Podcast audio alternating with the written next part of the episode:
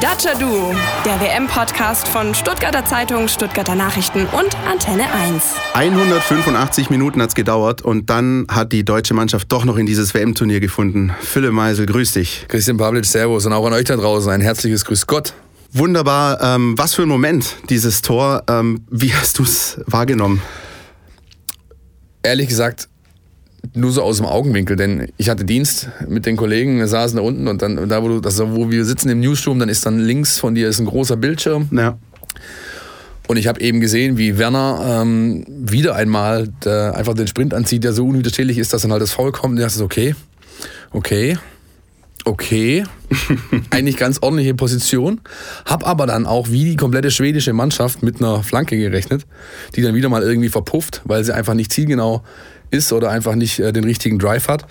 Und dann macht Toni Groß etwas, was nur die ganz Großen können, nämlich äh, tickt ihn einmal an, Reus stoppt, dadurch nimmt er die Mauer, die eigentlich sowieso kaum vorhanden war, mit den zwei Mann aus dem Spiel, weil er einen anderen Winkel bekommt. Und dann schön mit rechter, äh, rechter Innenriss ist es eigentlich. Das ist ja nicht mal mit einem Spannschuss gewesen, sondern er zwirbelt ihn schön an. Ähm, ja, dann hat Schweden es auch noch vermissen lassen, noch einen zweiten Mann auch hinter den Torwart auf die Linie zu stellen, der vielleicht mit dem Kopf hätte noch irgendwie blocken können. Und dann fährt das Ding da oben rein und das war natürlich ein schöner Moment auf jeden Fall. Es war ein unfassbarer Moment und ich glaube, in dem Moment sind äh, 80 Millionen Steine vom Herzen gefallen. Das war ein, ein Wahnsinn. Ähm, und unterm Strich, auch jetzt mal mit äh, schwedischer Perspektive betrachtet, wer sich halt die letzten zehn Minuten in Überzahl auch noch weiter hinten reinstellt und einfach nur auf dieses 1-1 hofft, so wie sie es eben in diesem Playoff-Spiel gegen Italien gemacht haben, der wird dann irgendwann auch mal bestraft.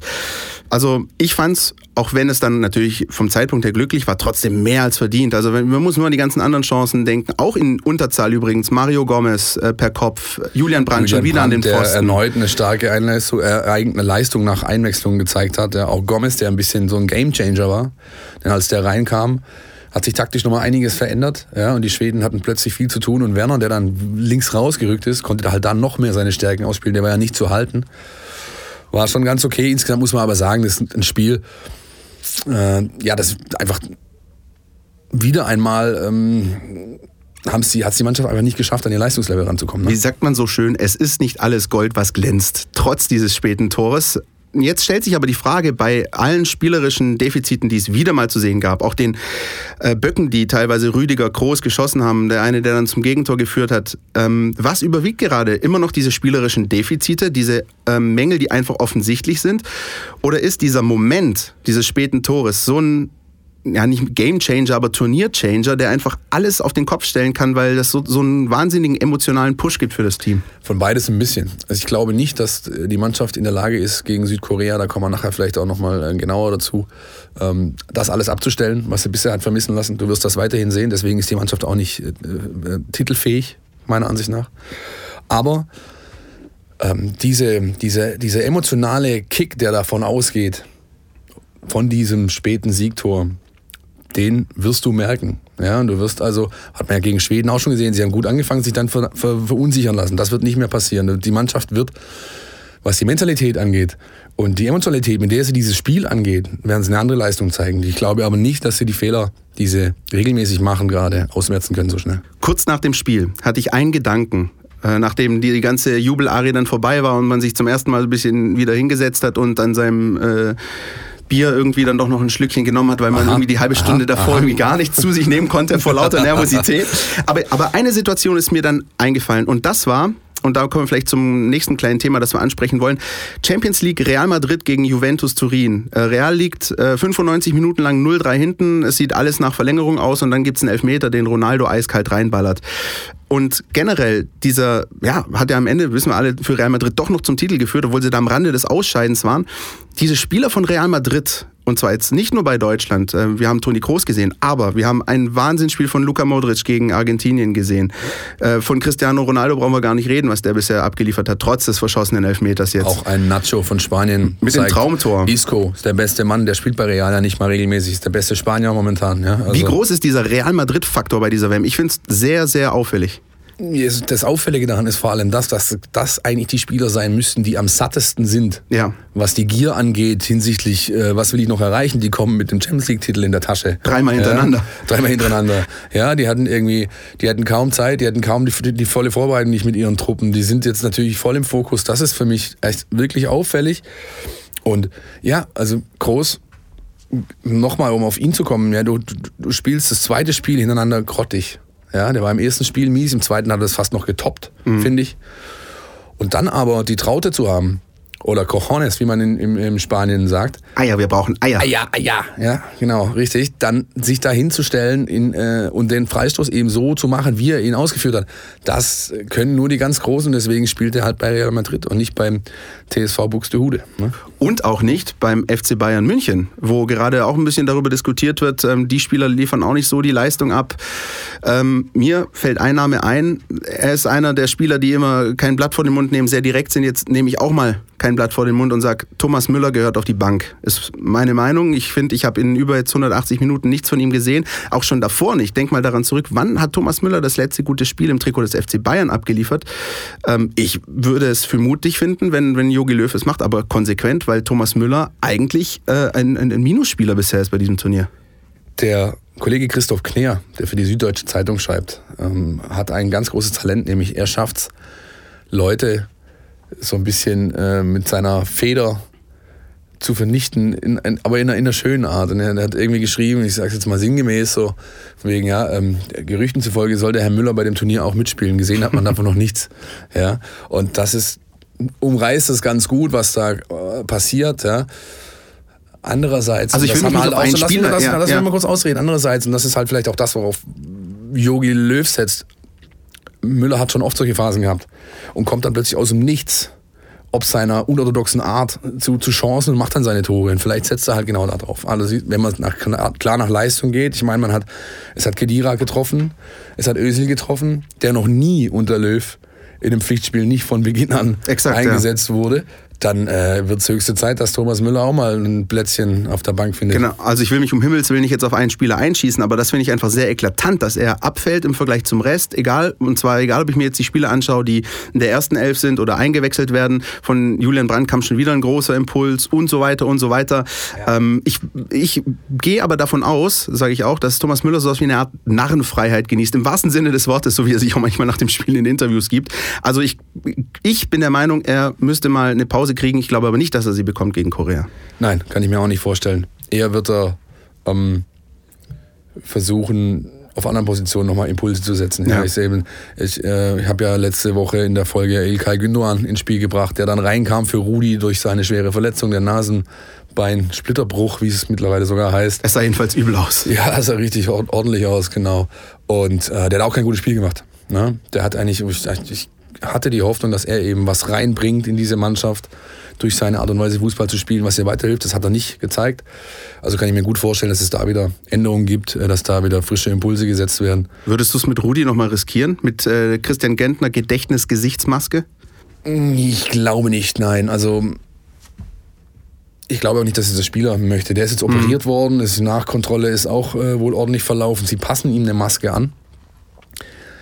Der Co-Trainer Markus Sorg hat auch gesagt, also wir probieren es auf jeden Fall, aber ich kann mir nicht vorstellen, dass das von Beginn an gegen Südkorea versucht.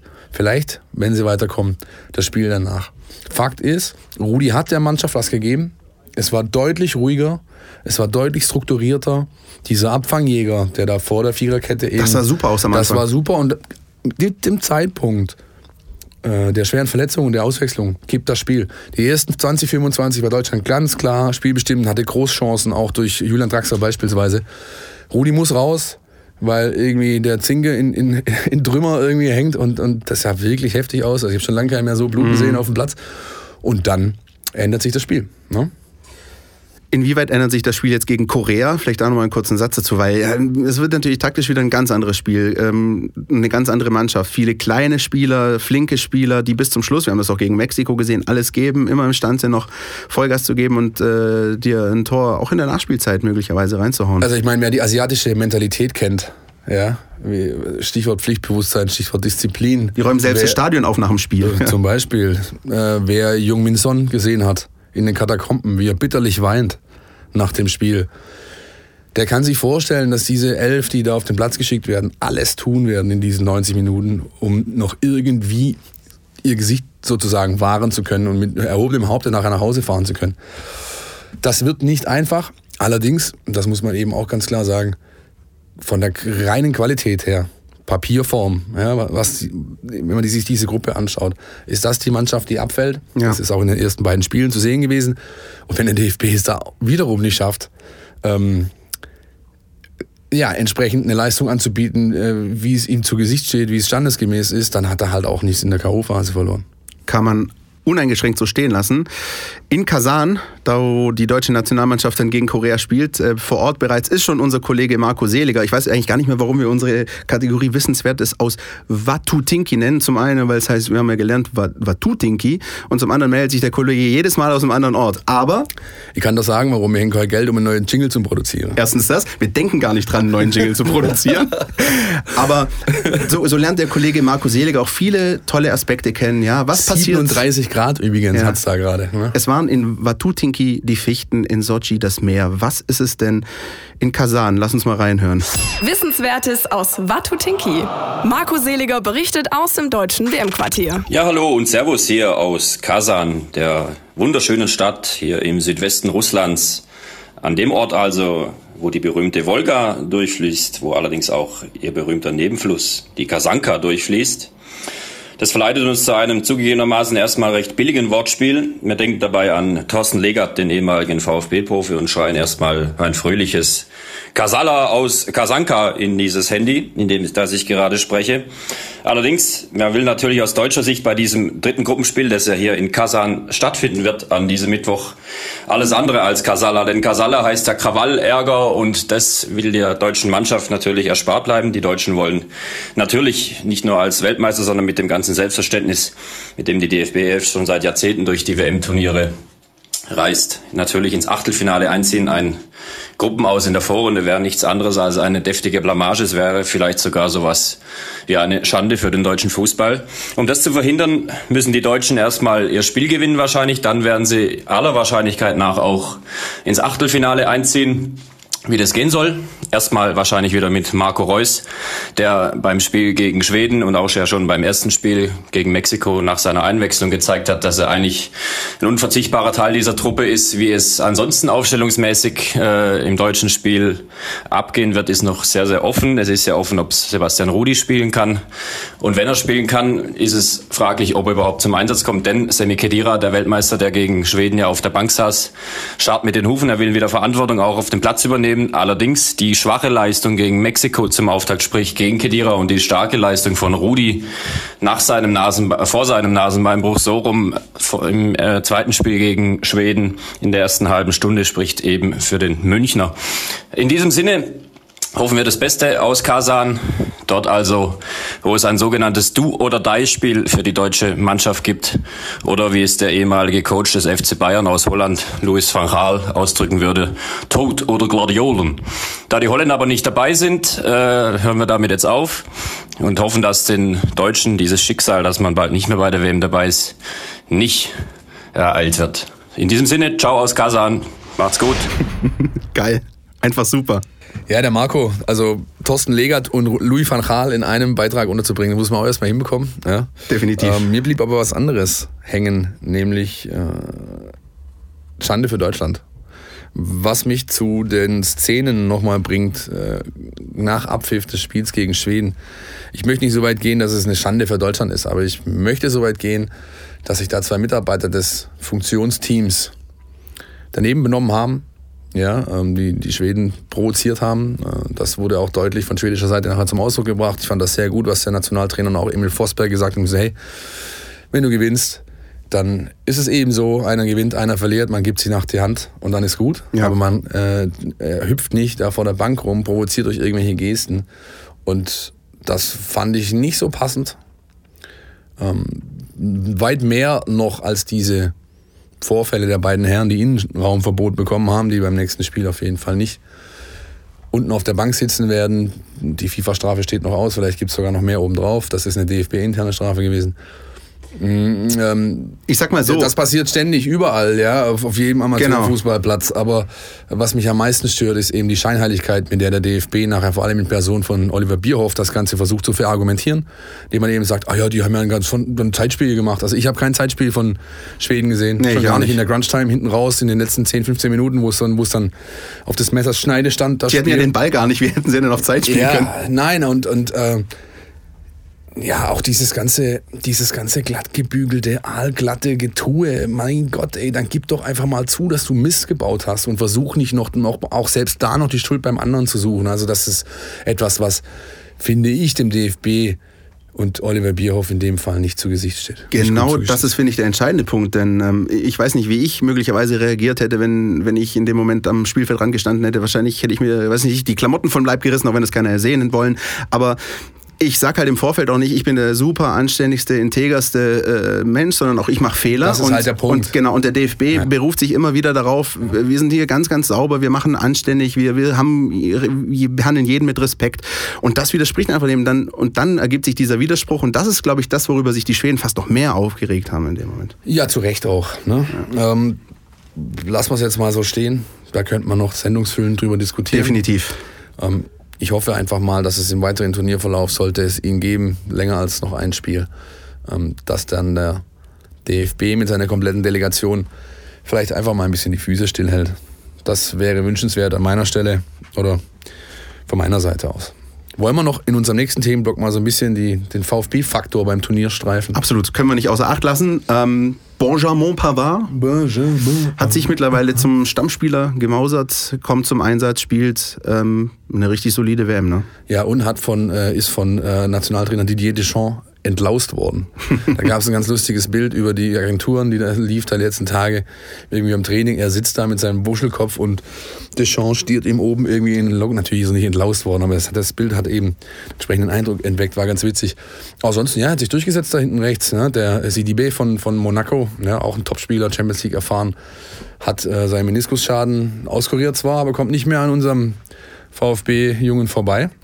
Nö. Und auch Mario Gomez hat mittlerweile äh, seine Einsatzminuten bekommen und die zweite Halbzeit durchgespielt gegen Schweden.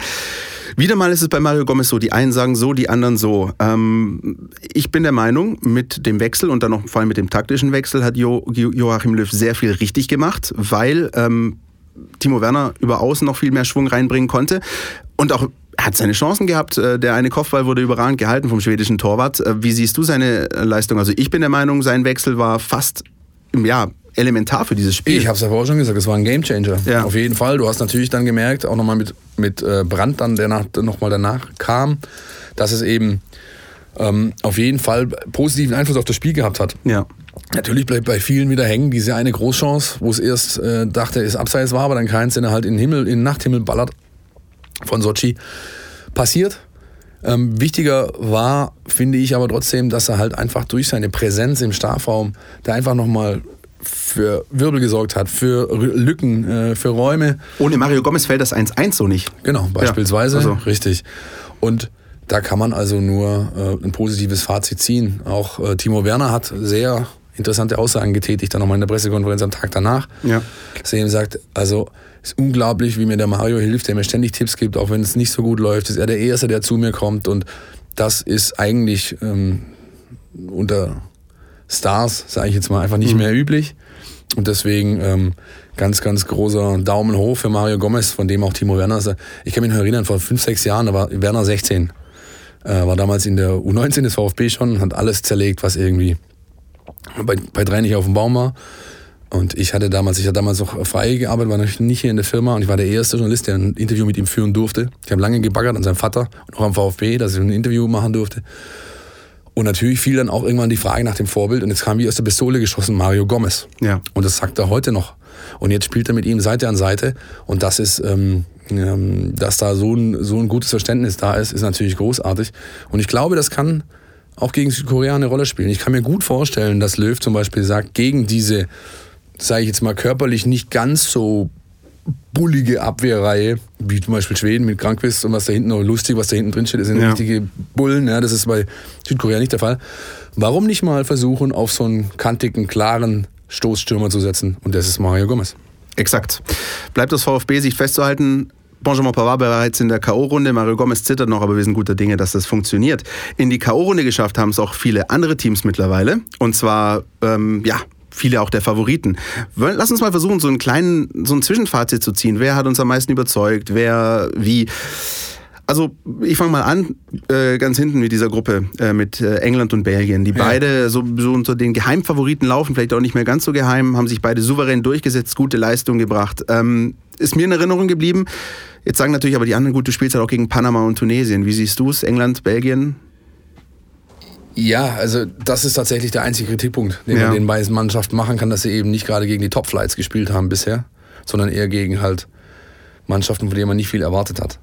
Andererseits hat zum Beispiel Tunesien ein sehr unbequemer Gegner, hat es beiden Mannschaften eigentlich schwer gemacht. Ja, die Engländer knapp in der Nachspielzeit äh, per Kopfball Harry Kane gewonnen und auch den Belgiern wurde es Leben nicht gerade einfach gemacht. Und da fand ich, hat sich zum ersten Mal diese Klasse einer Spitzenmannschaft gezeigt.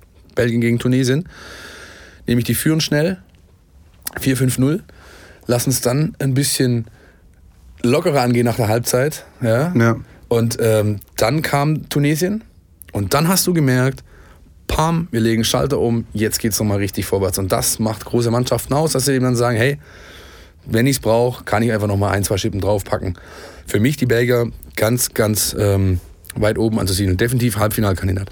Spanien, Portugal haben sich beide so ein bisschen durchgemogelt durch, äh, durch die Gruppe, sind aber auch beide weiter. Und ja, auch, kann man auch nicht wirklich abschätzen. Ne? Mit Marokko und Iran. Wer hat dich denn bisher so am meisten überzeugt von den Mannschaften, die jetzt in der K.O.-Runde sind? Tatsächlich Belgien. Ja. Ja, also das kann, kann ich mich nur wiederholen. Ähm, Spanien und Portugal haben enttäuscht, finde ich, auf ganzer Linie unfassbar, äh, unfassbare Auftritte. Vor allem, wenn man sieht, gegen wen sie gespielt haben. Ich bin übrigens sehr gespannt auf Uruguay gegen Portugal im Achtelfinale. Das könnte ein sehr ja. interessantes Spiel werden. Aber auch die Urus zum Beispiel, von denen habe ich deutlich mehr erwartet. Ja. Die haben, ähm, haben sich dann ihr bestes Gruppenspiel fürs letzte aufgehoben gegen die Russen. Aber äh, auch wenn sie flawless durch die Gruppe gekommen sind mit drei Siegen und null Gegentoren, ist das für mich keine Mannschaft, die übers Viertelfinale hinauskommen wird, auf gar keinen Fall. Und trotzdem ist es so, das ähm, betont man ja auch beim DFB immer und immer wieder, dass eigentlich ab dem Achtelfinale das Turnier nochmal komplett neu losgeht. Da, ist, da wird der Reset-Knopf äh, betätigt und dann fängt alles von vorne an. Eigentlich alles, was bisher war, ist egal. Ich erinnere nur an Portugal vor zwei Jahren. Die mogeln sich mit drei Unentschieden durch und gehen ja. in der K.O.-Runde einfach bis ins Finale. Da setze ich auch auf deine Kroaten, dass dies zum ersten Mal seit gefühlt Jahrtausenden dann schaffen, wenn es in die K.O.-Phase geht, dann auch wirklich mal das zu bestätigen, was sie in der Gruppenphase zeigen. Das ist für mich neben Belgien die Mannschaft, die bisher das, den besten Fußball geboten hat. Das Spiel gegen Argentinien haben bestimmt viele gesehen. Hm. Das war ein Leckerbissen. Und zwar nicht unbedingt ähm, ob der Höhe des Ergebnisses, sondern ich finde, ob der Art und Weise, wie es Kroatien rausgespielt hat. Das musste erstmal hinbekommen. Ja? Auch wenn da nun natürlich nur Messi kickt und zehn Steigbügelhalter, weil das ist ja keine Mannschaft, das ist ja irgendwie, keine Ahnung, ein Sauhaufen von hochbezahlten ja, Kickern einfach. Ne? Aber von der Mannschaft ist sie so weit entfernt wie wir beide vom Mond momentan. Wahrscheinlich, ja. Insofern, ähm, ja. Und dann müssen wir noch gucken, was da sonst noch so aus der zweiten Reihe äh, vorkommt. Ne? Ich äh, sag mal Senegal. Beispielsweise. Beispielsweise. Ich glaube, in die haben sich alle so ein bisschen verliebt in den letzten Tagen. Ähm, ich habe die DuckTales-Melodie auch schon irgendwie seit Tagen im Ohr. Ich weiß nicht, wer es von euch gesehen hat bei uns auf der Seite. Großartig. Stuttgarter Zeitung.de, Stuttgarter Nachrichten.de. Es gibt ein schönes Stück über Senegal, wie sie tanzen vor dem Spiel und einfach Lebensfreude pur versprühen. Und das alles hinterlegt mit der DuckTales-Titelmelodie ist großer Sport, sage ich. Ich habe ja schon zu Anfang den ersten Aufnahmen unserer Dacia Duo WM Podcast Reihe hier gesagt. das ist die Mannschaft von den Afrikanern, von dem ich mir am meisten erwarte. Sie ja. haben es bisher bestätigt. Ähm, auch die beiden Spieler Balde und Saar waren nicht umsonst für diese Players to Watch List, obwohl Balde immer noch nicht zum Einsatz gekommen ist. Ja. Ähm, aber der Saar spielt regelmäßig und regelmäßig gut. Und was diese Mannschaft eben auszeichnet, ist auch so ein Stück weit diese Unbekümmertheit, die die anderen Mannschaften nicht haben. Das ist wunderbar ja, mit also anzusehen. Ja. Die kicken einfach ja, und ähm, haben halt auch diese Mentalität zu sagen, ja, und wenn wir dann Gegentor kriegen, dann kriegen wir halt eins, machen wir halt nochmal eins oder zwei oder so. Ja. Und das wird glaube ich, sehr, sehr spannend. Für mich auf jeden Fall Kandidat fürs Achtelfinale und je nachdem, wie der Gegner aussieht, können die auch noch ein Stückchen weiterkommen.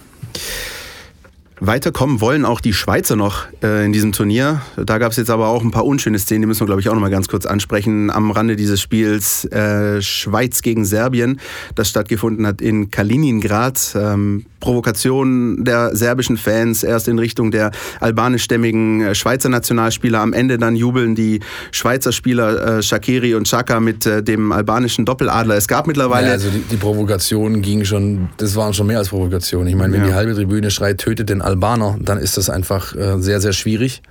Und da muss eingegriffen werden. Da auch da hat die FIFA wieder die Chance gehabt, mal klar zu sanktionieren. ha- Sanktionieren.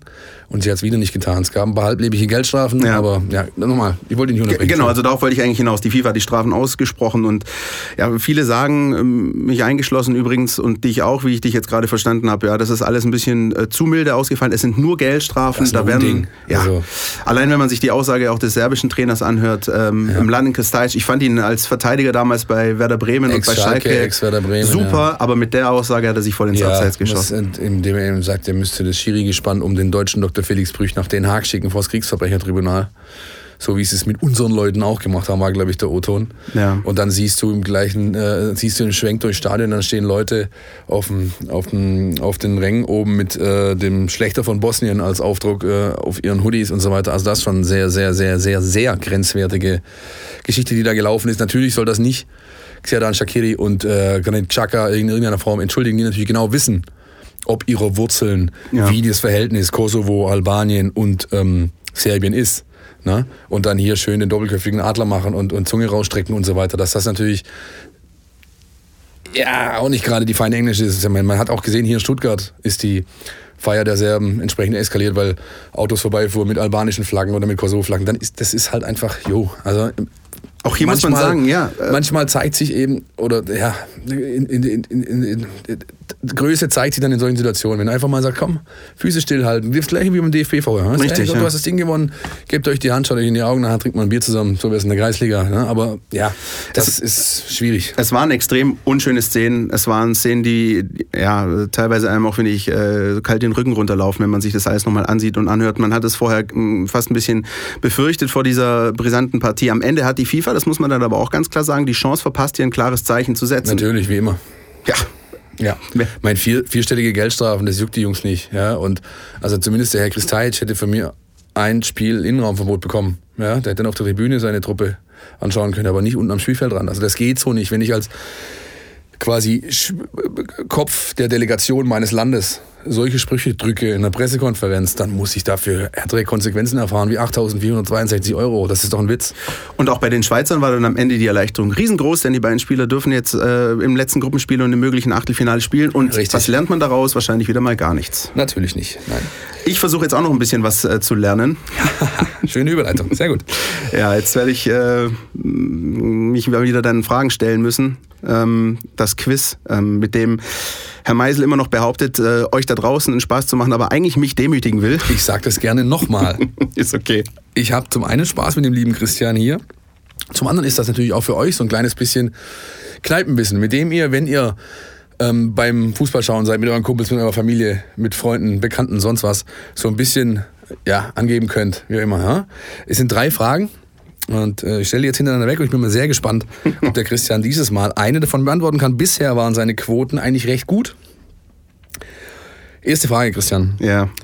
neben dem Panini WM-Album, das jeder kennt, ja, gab aus der Schweiz auch ein Sammelalbum, das so ein bisschen eher dieses künstlerische, ähm, äh, ja, den künstlerischen Aspekt im, in, in, im Fokus hatte und auch nicht mit allen Kadern und so weiter aufwarten konnte. Wie hieß dieses Heft? Oder heißt das Heft? Das gibt es natürlich noch. Ich habe absolut keine Ahnung und sag jetzt mal Toblerone. Ich weiß es nicht. Das tut mir leid. Das C war schon mal richtig, das ist das Chutli-Heftli. Bitte was? Ja, das heißt tatsächlich das Chutli-Heftli. Und das ist ein, tatsächlich als ein Sammelalbum auch mit Klebebildchen. Okay. Die aber alle so, also von großartigen Illustratoren, Grafikern, äh, ähm, die Bildchen gemacht wurden. Alles sehr schön künstlerisch aufgearbeitet mit vielen Legenden des, äh, der Turniergeschichte und so weiter. Das ist wirklich äh, eine nette Sache auch zum Sammeln, wenn man nicht auf Panini steht oder diesem, ja, sag ich mal, 682 Bildersammelmarathon nicht folgen möchte, Ja. dann ist das Chutli-Heftli auf jeden Fall eine gute Alternative. Hört sich einfach bei den Schweizern immer alles doch irgendwie eine, einerseits witzig, andererseits auch ein bisschen versaut an, muss ich ganz ehrlich sagen. Heftli. Gut. Sehr schön. Zweite Frage. Der Coupe Jules Rimet Ja. war ab 1930 der Siegerpokal der WM. Der wurde abgelöst durch den FIFA-WM-Pokal, wie ihn jetzt jeder kennt. Ja? Die Frage ist, wann er abgelöst wurde. Wann wurde das erste Mal der jetzt noch gebräuchliche FIFA-WM-Pokal eingesetzt bzw. vergeben an den Sieger des Turniers? Sehr gute Frage. Ich äh, versuche mich mal ein bisschen zurückzuerinnern. Ähm, ich weiß, dass ähm, bei Football's Coming Home und, und dass die Engländer 66 noch den alten Pokal in die Höhe gestreckt haben. Und ich weiß auch, oder meine zu wissen, dass die deutschen Weltmeister 1974 schon den neuen Pokal in die Höhe gestreckt haben. Jetzt ist die Frage, das heißt, es, also sage ich, komm, ich sag 1970. Tja, das war eine 50-50-Chance. Du hast sie leider verkackt, denn es war Verdammt. 74 in Deutschland. Hat die deutsche Nationalmannschaft zum ersten Mal den jetzt noch gebräuchlichen FIFA-WM-Pokal in die Höhe gereckt. Im Nachthimmel von München war es, glaube ich, ne? Absolut. Ja. Das hätte ich dir jetzt wiederum sagen können, aber äh, gut, das, davon kann ich mir nichts kaufen. Gut, kommen wir zu einer, zur letzten Frage. Die hat auch sogar eine aktuelle Komponente. Drei Spieler gibt es in der Geschichte des Turniers, die fünfmal an Weltmeisterschaften teilgenommen hatten, haben und auch bei allen fünf zum Einsatz gekommen sind. Welche drei Spieler sind das? Meine Güte. Also, spontan der erste Gedanke sind einem so, der, der einem einfällt, sind diese alten Torhüter, die schon ewig dabei sind. Aber das Problem ist, dass, glaube ich, weder der. Esam Al-Haddadi ist es nicht. Ne? Genau, weder, weder der ähm, ägyptische Torhüter, der jetzt den Rekord aufgestellt hat, noch, mm, ich habe noch an Dragan Stojkovic gedacht, der auch sehr alt ist, aber dazu war Serbien oder Serbien-Montenegro zu selten für die WM qualifiziert. Ja. Ähm, äh, also ich kann mich an, in der jüngeren Vergangenheit würde ich, also ich pass auf, ich tippe jetzt mal auf, auf eine Legende, die auch immer wieder eingewechselt wird und abgefeiert wird, das ist der Kollege Marquez von Mexiko. Richtig? Ja, weil ist Mexiko- einer der drei. Sehr korrekt. gut. Rafa Marquez spielt aktuell seine fünfte WM und ist jetzt auch schon zweimal eingewechselt worden. Das heißt, er hat Einsätze bekommen. Richtig. Okay, bei den anderen, jetzt wird es dann ta- tatsächlich schwer. Ähm, sind die aktuell dabei oder ist es dann noch in der Nein, weiteren sind beide schon retired. Ah, Okay, alles klar. Puh. Ähm, dann komm, lass uns mal, äh, dann Deutschland irgendwas? Ja. Echt?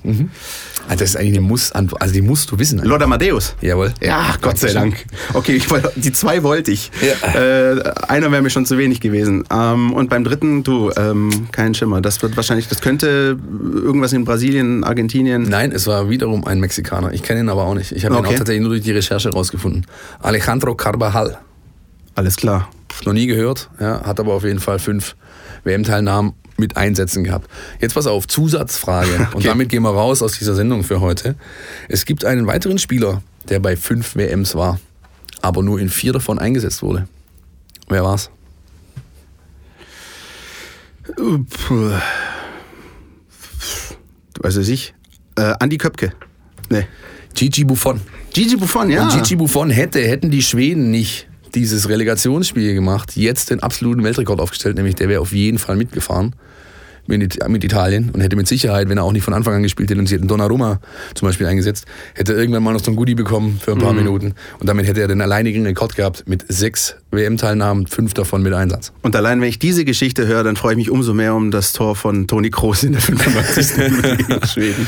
So, hat Spaß gemacht, auch diese Woche wieder. Absolut. Ich hoffe, dass das Spiel gegen Korea ähnlich viel Spaß macht und äh, Deutschland das, das Achtelfinale erreicht. Und ähm, dann würde ich sagen, hören wir uns So nächste Woche aus. wieder. Dann ne? hört er uns wieder, wenn die K.O.-Phase beginnt und damit das Turnier eigentlich erst so richtig startet.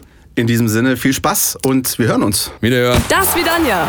Bis zum nächsten Mal beim Dacia Duo. Der WM-Podcast von Stuttgarter Zeitung, Stuttgarter Nachrichten und Antenne 1.